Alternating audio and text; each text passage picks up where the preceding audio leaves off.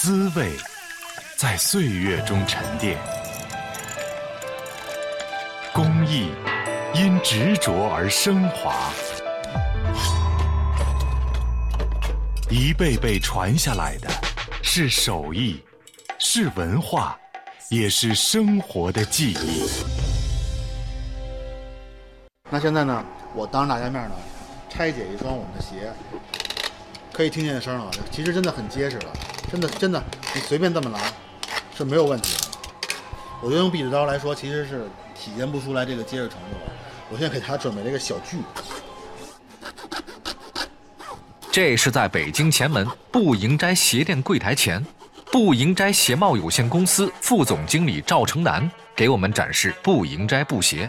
用真实不破不立的手法展现优质产品不营斋老字号布鞋。大家可以看一下这个鞋的这个侧面啊，看一下这个厚度，这每一层啊，每一层都是布，每层的布面大家可以看到抛面啊，都可以看到那点的麻绳，七道工序基本上都在这里。说起布鞋，大家最熟悉的就是千层底布鞋，这正是不营摘的传统产品。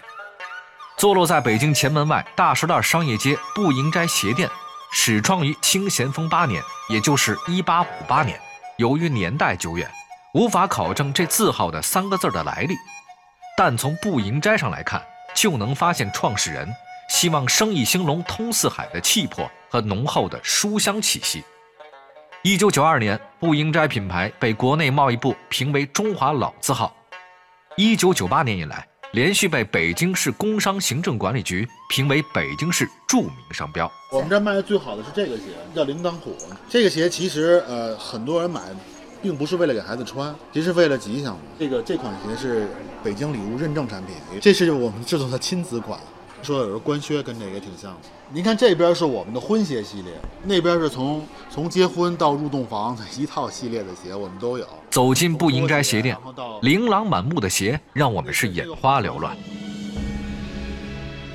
咸丰八年，由李松茂、李松森兄弟二人首建步营斋。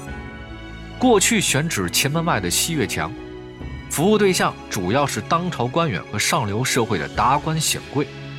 清末一场大火烧毁后，再建步营斋，就选址前门外大石栏，建有了现在的步营斋，也由此涉足民间产品。后来由二人的唯一之子李斌直继承。说起来，步营斋的手艺和技术，那都是有故事的。听听退休老经理刘亚洲的讲述吧。越来生意越大，所以发展到给这个后宫里边做专门做女鞋，你像这个盆鞋呀。什么女士的绣花鞋啊，所以步营斋就做这套东西，所以还创出了绝活了，知道吧？你像做这绣花鞋，使这个什么缎子，那个五千五百斤头那个干丝素缎，有苏绣，有手绣，这些手工绣绣花，所以做出来的绣花鞋可以说是誉满京城啊。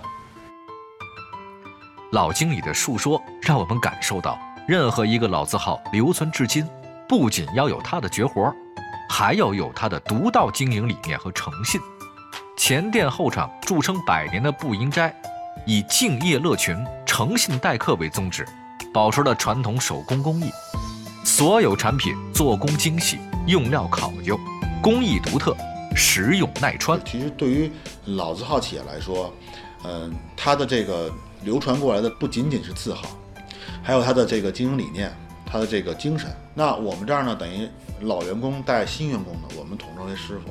比如说总经理带的我，我这儿的徒弟，我管总经理也叫师傅，啊，这是我们企业的一个传统。